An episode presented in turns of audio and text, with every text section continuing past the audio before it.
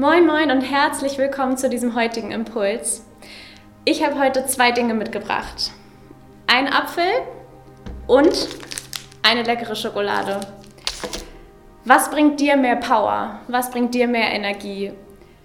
Das soll jetzt keine Ernährungsberatung werden oder irgendwie Tipps zum Schlankwerden in zehn Tagen, aber es soll dir zeigen, wie körperliche und geistige Nahrung miteinander zusammenhängen. In 1. Korinther 6, Vers 12 bis 20 steht so sinngemäß drin, dass dein Körper zum Dienst für Gott geschaffen ist. Dass Gott nicht gleichgültig ist, wie wir damit umgehen. Und dass dein Körper Tempel des Heiligen Geistes ist, der in uns wohnt.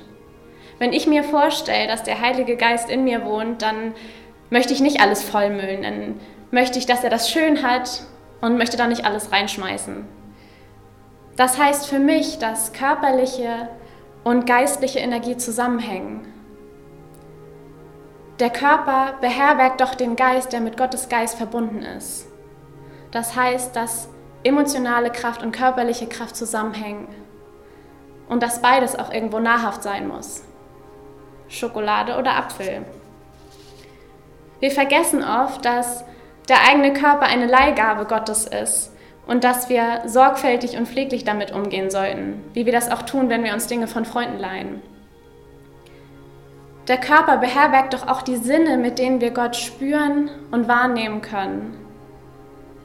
Aus meinem Körper ziehe ich doch auch die Kraft zum Aktivwerden für Gott.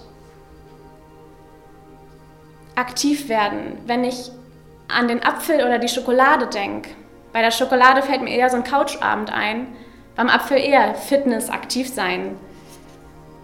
Der Körper hängt also auch viel mit Gott und dem Glauben zusammen. In Psalm 139, Vers 14 steht, dass wir wunderbar und einzigartig geschaffen sind. Wenn ich dann an 1. Mose denke, wo drin steht, dass wir die Welt bewahren sollen und gut mit ihr umgehen sollen, wieso dann nicht gerade mit unserem eigenen Körper? Gott ist nicht gleichgültig, wie wir damit umgehen. Wir liegen ihm extrem am Herzen. Daher hat er uns auch übrigens als so erster Ernährungsberater der Welt eigentlich in 1. Mose 1, Vers 29 einen Speiseplan gegeben. Es steht drin, seht, als Nahrung gebe ich euch alle Pflanzen, die Samen tragen und die Früchte, die überall an den Bäumen wachsen. Er wusste also schon, was uns gut tut. Später wird in der Bibel noch vor einigen Fleischsorten gewarnt. Es geht insgesamt viel um Nahrung in der Bibel. Nicht nur um geistliche Nahrung, sondern auch um körperliche. In 1. Korinther 10, Vers 30 steht geschrieben, ob ihr esst oder trinkt oder was immer ihr sonst tut, alles soll zu Ehren Gottes geschehen.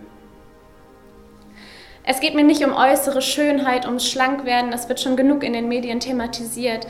Es geht mir darum, dass wir das Bewusstsein entwickeln, dass körperliche und geistliche Nahrung zusammenhängt, dass es ein Zusammenspiel ist.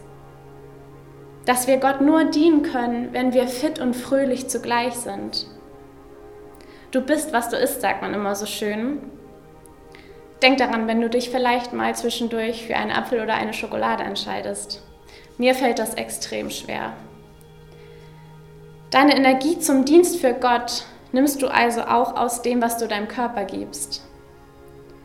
Das war vielleicht jetzt ein bisschen schwere Kost für dich, aber wer jetzt noch Hunger hat, dem empfehle ich oder lege ich ans Herz Johannes 6, Vers 35.